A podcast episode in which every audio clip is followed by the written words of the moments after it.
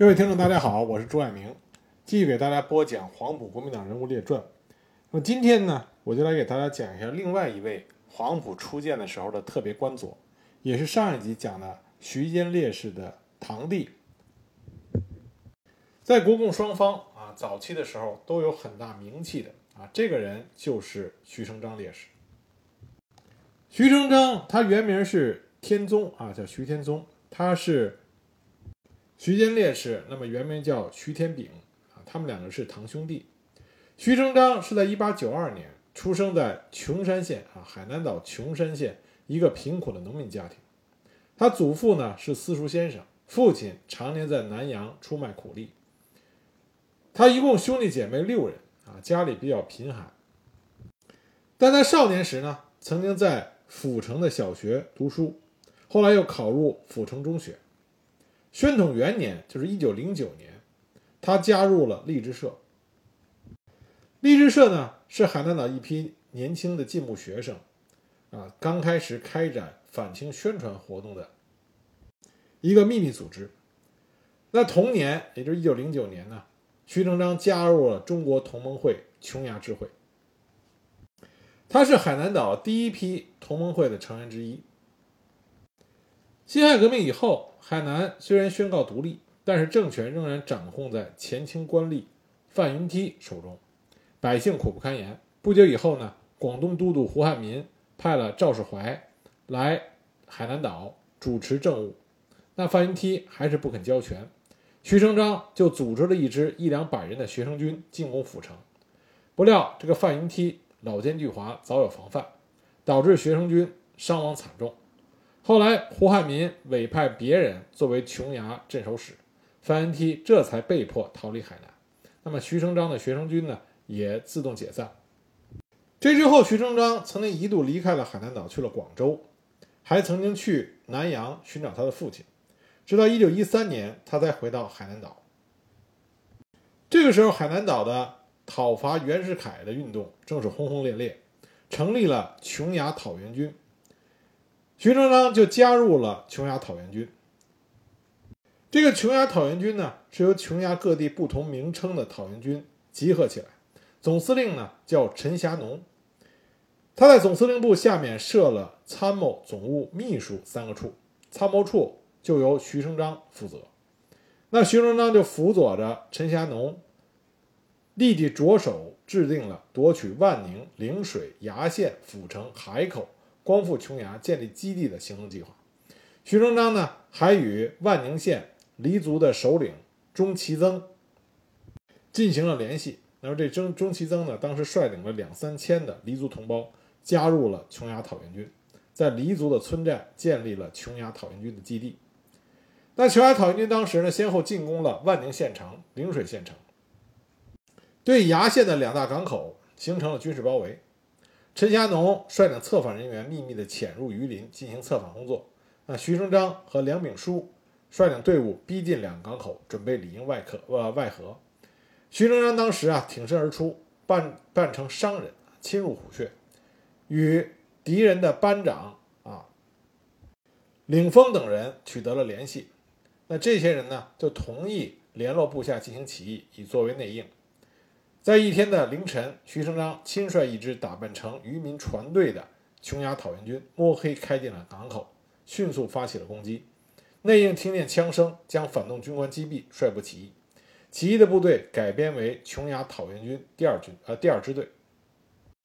那一九一六年呢，龙继光来到了海南岛，解散了琼崖讨袁军，徐成章就离开了海南岛，去了广州。一九一八年初，他考入云南陆军讲武堂第十二期步兵科。一九二零年毕业，从云南返回了海南岛。一九二一年春，徐成章应琼东县民选县长王大鹏之邀，就任嘉基市的公安局长，啊，兼任琼东县第一小学义务体育教员。为了扩大革命宣传，他利用上体育课的机会，向学生们传授军事知识，宣传革命思想。在同一时间呢，徐成章主持出版了《琼崖寻报》啊，在海口出版，和他的堂兄徐坚、徐天炳啊一起。他任用了从欧洲勤工俭学回来的罗汉、鲁毅和从北京来海南岛宣传革命的李石等人做编辑工作。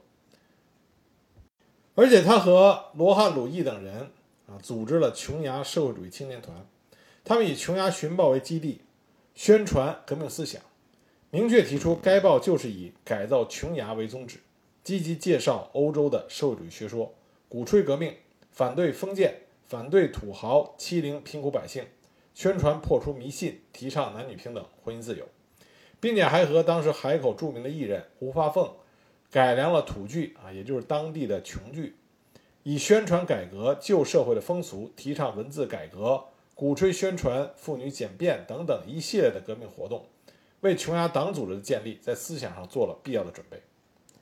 一九二二年初，陈炯明被赶出广州，徐成章从琼崖来到广州，在孙中山的领导下，充任了湘粤桂联军某支队的参谋长，进驻增城，与盘踞在东江的陈炯明相对抗。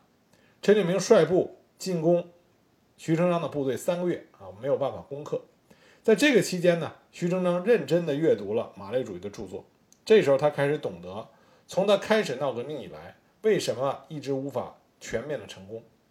他逐步认识到取得革命成功的道路和方法。一九二三年下半年，他由社会主义青年团员转为中国共产党党员。那在一九二四年初呢，徐成章与洪建雄。黄振士、周士第等革命青年一起组织了琼崖少年同志会，并出版了会刊《新琼崖评论》。一九二四年五月，国共合作创办黄埔军校。那么，很多共产党员呢被调到军校负责各科的工作。徐成章奉命任黄埔陆军军官学校特别官佐。他和他的兄长徐坚一起动员了许多琼崖的进步青年报考黄埔军校。啊，像我们。这个共和国啊，新中国的上将周士第，还有我们之前提到的严凤仪，这些海南岛出身的热血青年，都是响应徐成章的号召啊，进入的黄埔。徐成章在海南岛，他的威望很高，所以在他的振臂一呼之下，琼崖，也就是海南岛的革命青年，纷纷的来到广州啊，报考黄埔。据不完全的统计，在第一期到第四期广东全省录取的七百一十四名学生中，琼崖学生占二百零二名。第一期开学之后，任特别官佐的徐成章对学生们进行严格的军事训练，他每天亲自的三操四讲。在平定广东商团叛乱的时候，徐成章亲自率领学生军身先士卒，与商团军激战，镇压了商团的叛乱。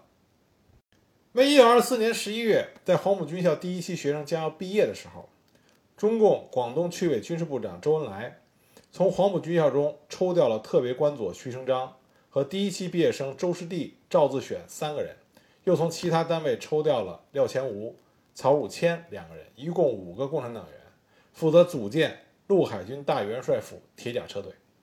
啊，铁甲车队才是中国共产党直接掌握的第一支武装。廖乾吾呢？我们在之前逝去的牛人戏里边专门讲过啊，廖乾吾的事迹。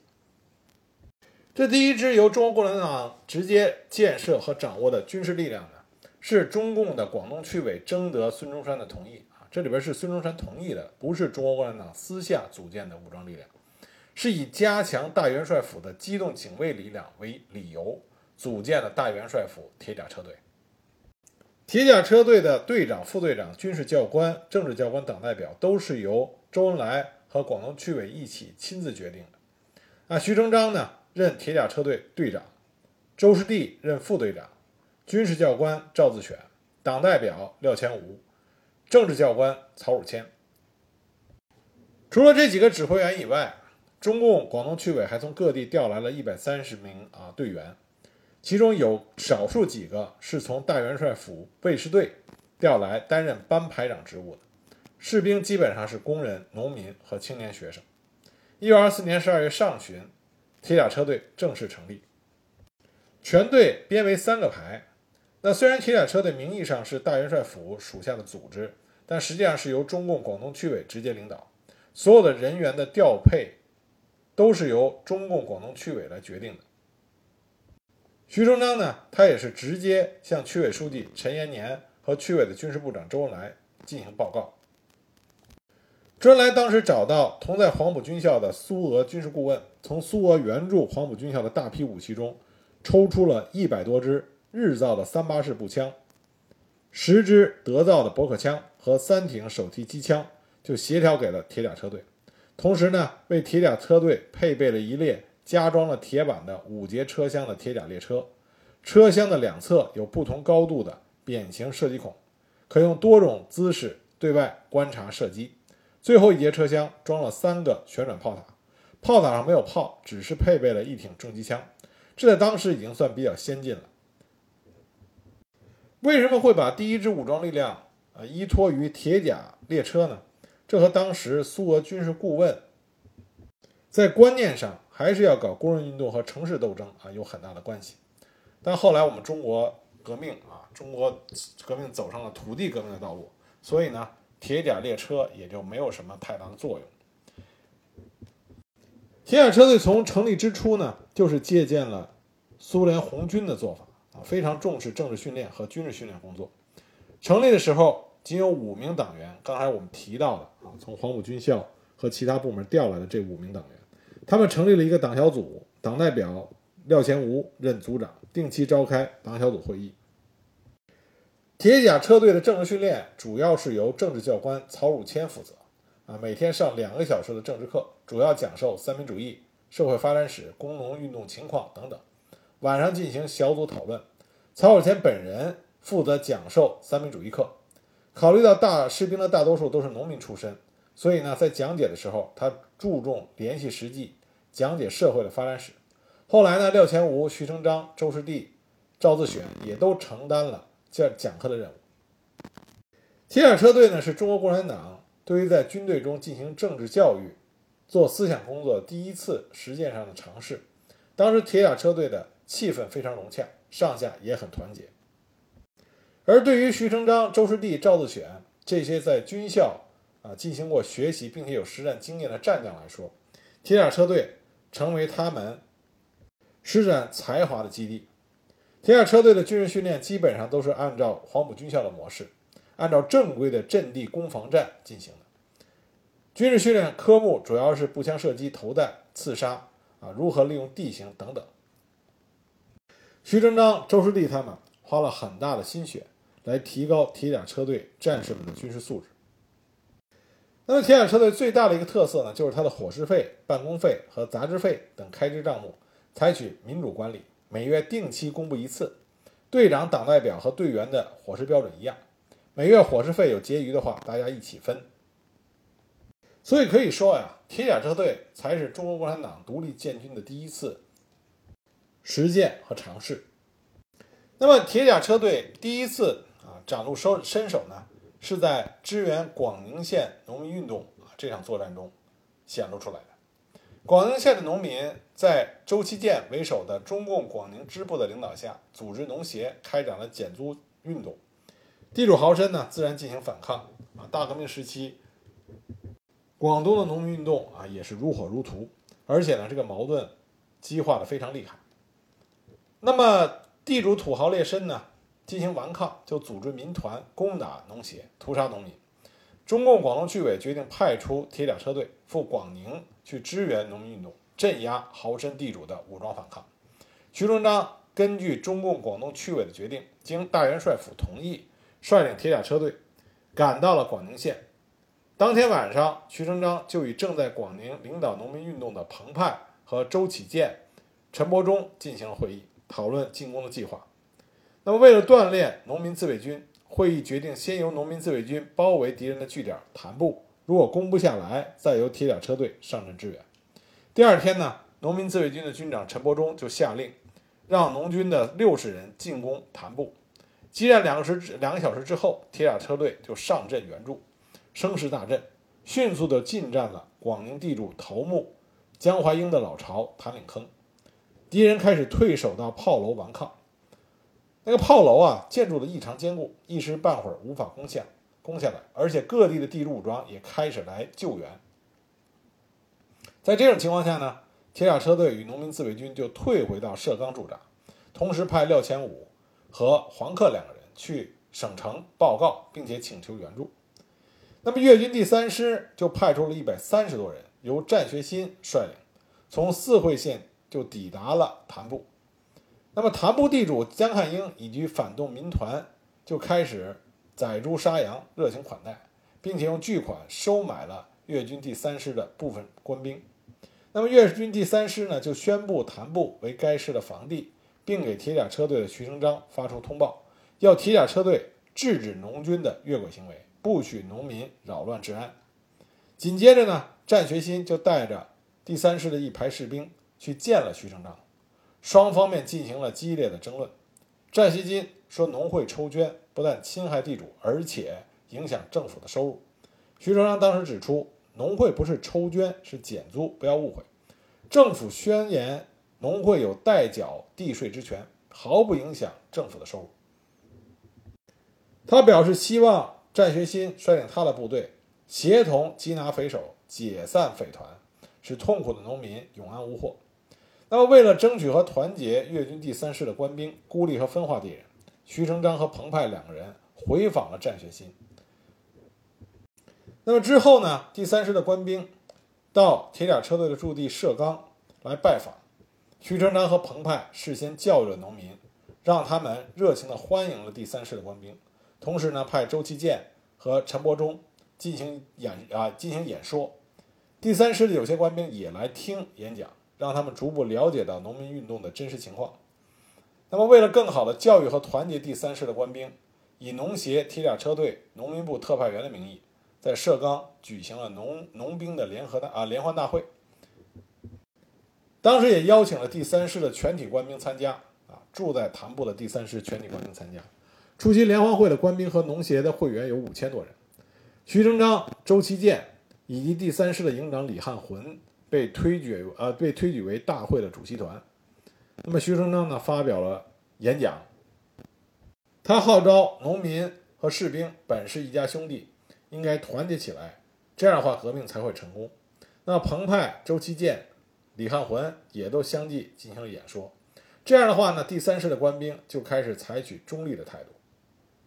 这个时候，广东革命政府根据广宁县农民运动的状况。决定由农民部的特派员彭湃、铁甲车队党代表廖前吾、广宁县长第三师代表战战学新啊，组成了广宁随即善后委员会，处理广宁农民同地主斗争的问题。那么这个委员会呢，在会议上就通过了缉拿江汉英、谭吕松等八名破坏农民运动的祸首，收缴反动地主武装的决议。那谭吕松为了逃脱罪责。特意向铁甲车队、农民部特派员和第三师带队长官发出了请帖，请他们当晚到县民团局赴宴。徐成章与彭湃、廖千吾三个人身配短枪，武装赴宴。当时在席上，三个人拍案抱起啊，就逮捕了谭吕松。而周其建和赵自选也带领着铁甲车队到达了民团驻地，收缴了民团长短枪四十多支，武装了广宁的农民自卫军。那么接接着呢？经过充分的准备之后，铁甲车队和农民自卫军发起进攻广宁地主的反动巢穴——潭面炮楼。彭湃率领工程队挖掘地道，准备用炸药炸毁这个炮楼。徐成章率领铁甲车队全力掩护工程队进行坑道作业。这时候呢，农军发现离谭部十里有地主武装五六百人前来支援。徐成章镇定地指挥铁甲车队与农民自卫军迎击敌人。他身先士卒，率领着铁甲车队二十多人和另外一个排的武装，分两路直向敌人占据的山头猛冲。到半山腰的时候，敌人用机关枪向他们猛扫。徐成章毫不畏惧，带队向敌人冲杀过去。敌人见势不知，拔旗后退。铁甲车队直追到山背后才返回。周师弟当时参加了这场战斗，对徐徐成章的英勇啊钦佩不已。当时周师弟说的原话是。徐同志神勇，耸人毛骨。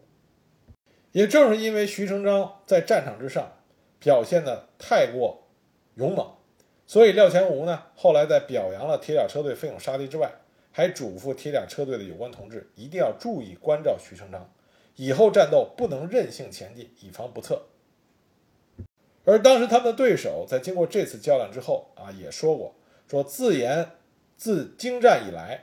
未见有如此铁甲车队之神勇酣战者，啊，把对手也打的是服服帖帖的啊，服气了。那么在铁甲车队和农民自卫军的围攻之下，谭部炮楼的守敌终于竖起了白旗投降了。那紧接着呢，徐成章又率领着铁甲车队和陈伯忠指领导的广宁农民自卫军，乘胜进攻罗岗的地主武装。而当地之敌呢，据守炮楼顽抗，徐成章亲自带队冲入炮楼。这次战斗共歼敌二百八十多人，收复了被地主豪绅占据的罗岗，取得又一次胜利。那么，由于广州的形势紧张，徐成章率领铁甲车队离开了广宁，回到广州。那么，广州各界人民团体在广州公园举行了庆祝铁甲车队凯旋的大会。铁甲车队被调回广州的重要原因是，这个时候驻广州的滇桂军阀杨新敏和刘振环已经要阴谋进行反革命叛变。中国广东区委发觉了刘洋叛变的迹象，所以命令铁甲车队加强戒备。在刘洋发动叛变的时候，铁甲车队在市闽土场啊一带担任保卫革命政府的任务。为了配合回师广州的东征军歼灭刘洋的叛军。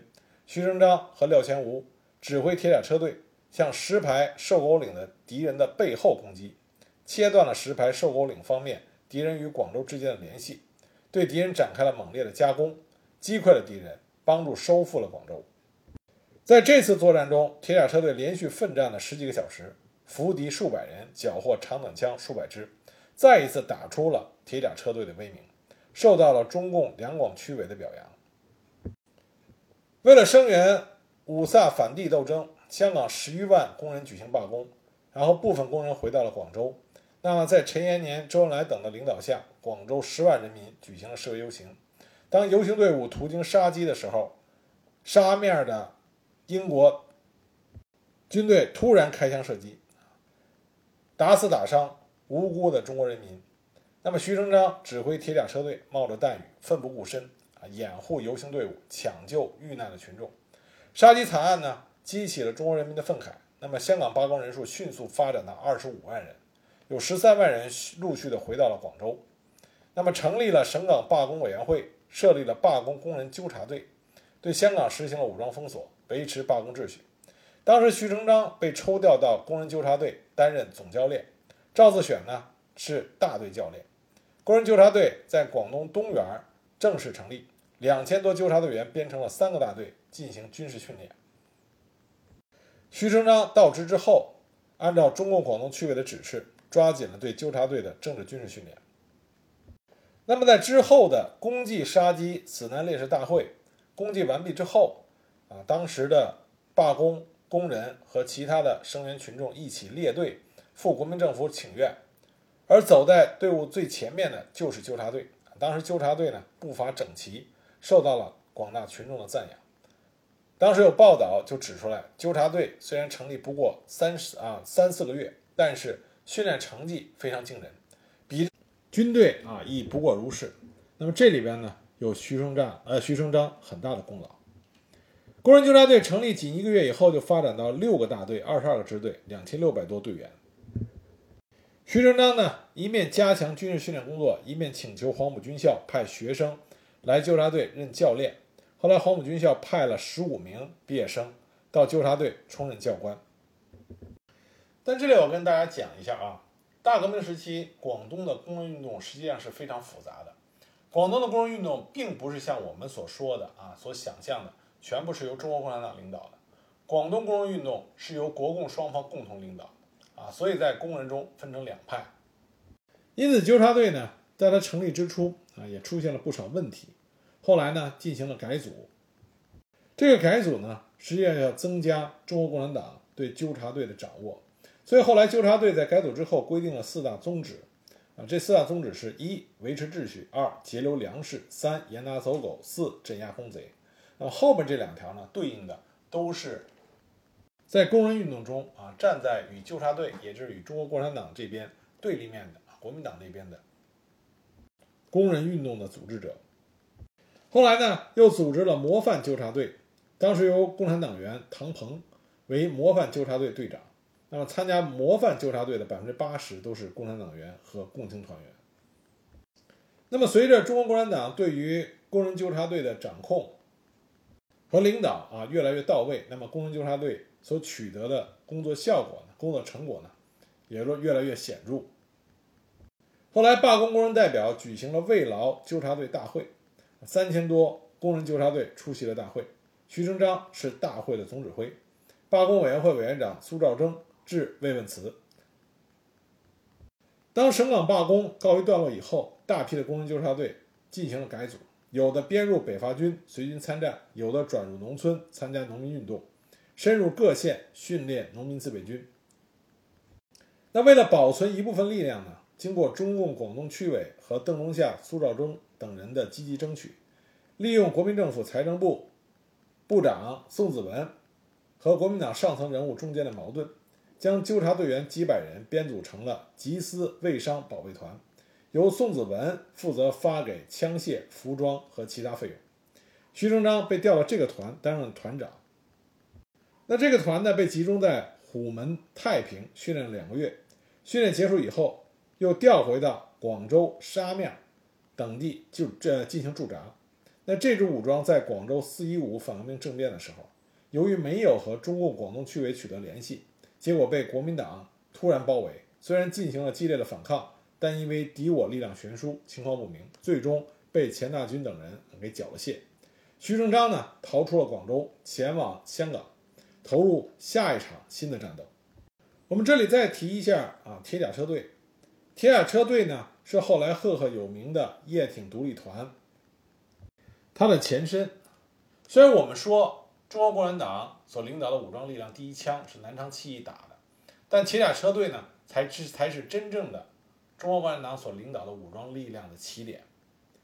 那么，铁甲车队创建的时候，最初的五名党员啊，徐成章、赵自选、廖全吾、曹如谦、周士第，里面只有周士第活了下来。啊，在一九五五年被授予上将军衔，他也是中国共产党领导的军队中资历最老的指挥员，而其他四个人都在大革命和土地革命时期啊壮烈牺牲了。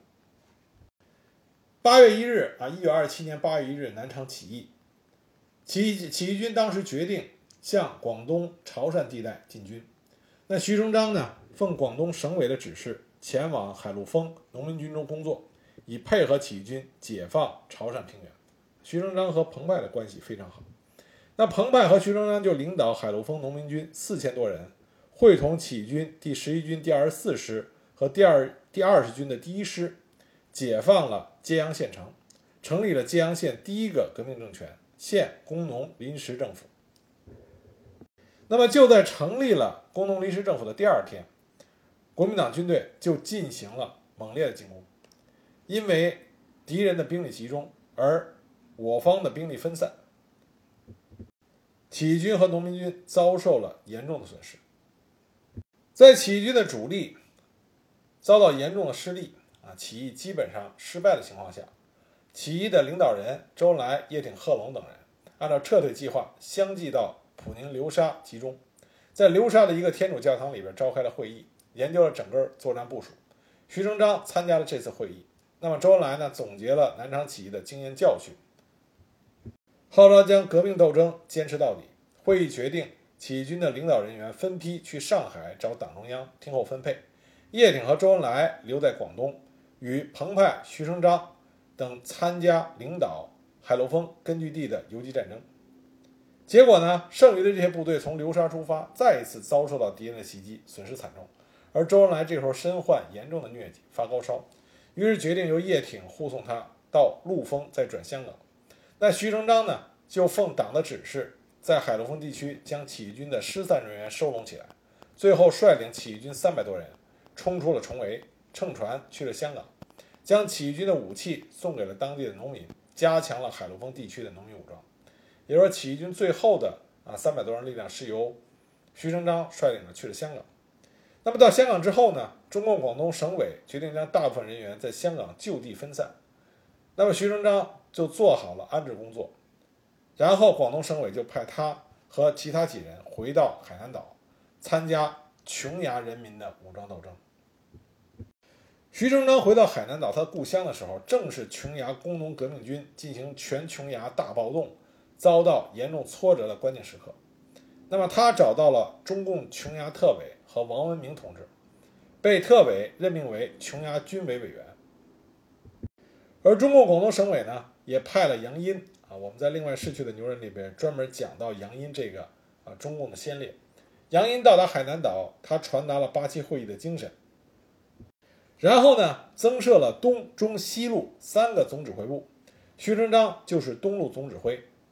整编以后的工农革命军扩大了队伍，那么投入到新的武装斗争。徐成章的徐成章到了东路总指挥部以后，就召开了连级以上干部会议，传达了特委扩大会议的精神。然后他，就率领东路工农革命军和万宁第四军的农军数千人，向河洛区。发起了进攻。当时他命令工农革命军的一连绕道到河洛区的西南，切断敌人向县城的退路和打击敌人的援兵。同时命令第二连从河洛区的东北进行正面的主攻，命令第三连和农军作为预备队。因为他对战斗做了周密的部署，战斗打响之后，敌人抵挡不住。战斗到下午，啊，工农革命军取得了胜利。这场作战呢？工农革命军缴获了步枪十多支，弹药一批，毙敌十多名。那河洛区战斗之后呢？万宁县城的敌人已经没有招架之力啊，就跑了。那么工农革命军在徐成章的率领下，准备进攻陵水县城。那么万宁和陵水两县交界的牛岭，是工农革命军的必经之道，在这里呢，驻扎着纲领民团，企图凭借着天险阻止工农革命军的前进。徐成章和第三连连长冯建农商议，认为必须智取，不宜强攻，就派冯建农率领十几名战士，化妆成国民党军，进入到纲领，插入敌人的心脏，以便策应。就在这些反动民团的官兵们兴高采烈地准备迎接乔装打扮的孟建农等人的时候，徐成章率领着工农革命军迅速地开进纲领，逮捕了民团团长和大部分的团丁，胜利地拿下了纲领，打开了通往陵水的通道。紧接着呢，徐成章率领东路军在陵水县农民群众的配合下啊，第二次攻占了陵水县城。陵水县城被拿下之后，那么在陵水就成立了琼崖啊海南岛第一个县级的苏维埃政权。这个时候呢，徐成章做出了两个非常正确的决定。第一个呢是建立军事干部学校，从地方武装和农民自卫军以及社会进步青年中。选拔优秀分子六十多人进行军事训练，加强对农民自卫基干队的培养，为革命斗争啊培养基层的干部力量。另外一个重要的决定呢，就是他力排众议，决定集中工农革命军的主力去追歼王明亚的残敌，解放三亚和榆林。他认为这样才能给武装斗争啊提供一个比较大的回旋空间。苏维埃政权才能得到真正的巩固。那么就在徐成章的领导下，他率领革命革呃工农革命军，又拿下了崖县的重镇藤桥，然后横扫各地的残敌，解放了榆林、三亚城镇，这就使得苏维埃区域得到了扩大。一九二八年春，工农革命军改称为工农红军。但形势的一片大好，再加上中共琼崖特委和红军的一些领导人受到左倾盲动主义的影响。错误地估计了敌我力量的对比，对于武装斗争的长期性和曲折性认识不足，热衷于进攻和夺取大的城市，命令红军进攻海口，说三个月要打下海口。但是徐成章呢比较冷静，因为徐成章毕竟战斗经验比较丰富，他认为当时的形势依然是敌强我弱，革命处于低潮，没有大陆强大的军事力量的支援和配合。琼崖红军想在短时间内夺取全琼崖的胜利是不可能的，因此他认为琼崖党和红军的政治和军事斗争应该是面向山区到少数民族地区建立根据地，把这些地区的政治、军事、经济、民运、生产工作搞好，做到以战养战，才能够战胜敌人。当时徐成章把他的想法写了一份意见书报告特委，但是因为交通不便，他的报告没能及时送到特委。当时特委在没有收到他的报告之前，一天之内已经发出三封急信，命令他回师领水，继续北上。那么，徐成章率领东路红军在北上的途中，得到群众的报告，说分界区那里啊，陈烈清的乡团只有七十五人，枪六十八支，战斗力极弱。徐成章决定要拿下敌人这个据点，来补充红军的弹药和武器的不足。那么，红军的九个连队在几千农民群众的配合下，就向守敌发起了攻击。但战斗打响以后，才知道情报不对。敌人为了阻止红军北上，已经调来了两个正规连队增援，这样就使得敌我力量出现了与战前预期啊完全不同的变化。虽然人数上红军人数多，但是呢，守军的武器精良，弹药充足，而红军除了从文昌新调来的第四连和第二连有些子弹以外，其余各连子弹都很少。第一连全连步枪子弹只有二百多发啊，全连只有二百多发，而第七、第九两个连每支枪平均不到一发子弹。在这种情况下，徐成章决定用炸弹掩护部队冲入街道，与敌人展开白刃战。但非常可惜，在徐成章身先士卒，指挥总预备队向街道冲锋的时候，不幸被榴弹击中。当时徐中呃徐成章所中的那颗子弹。打中的是他的脖子，所以呢，这位在海南岛啊威望极高的革命先驱就此壮烈牺牲，走完了他不断求索啊、不断革命、不断进步的英勇一生。徐成章死的时候呢，时年是三十六岁。徐成章的一生啊，就是海南岛琼崖早期革命历程的真实写照。他从第一批的同盟会会员，从反清到后来反袁，到后来选择了共产主义信仰，为了在海南岛，在他的家乡建立苏维埃政权，而不断的英勇战斗啊，最终壮烈牺牲。所以大家呢应该记住这位出身于海南岛的黄埔军校创建初期的特别光特别官佐。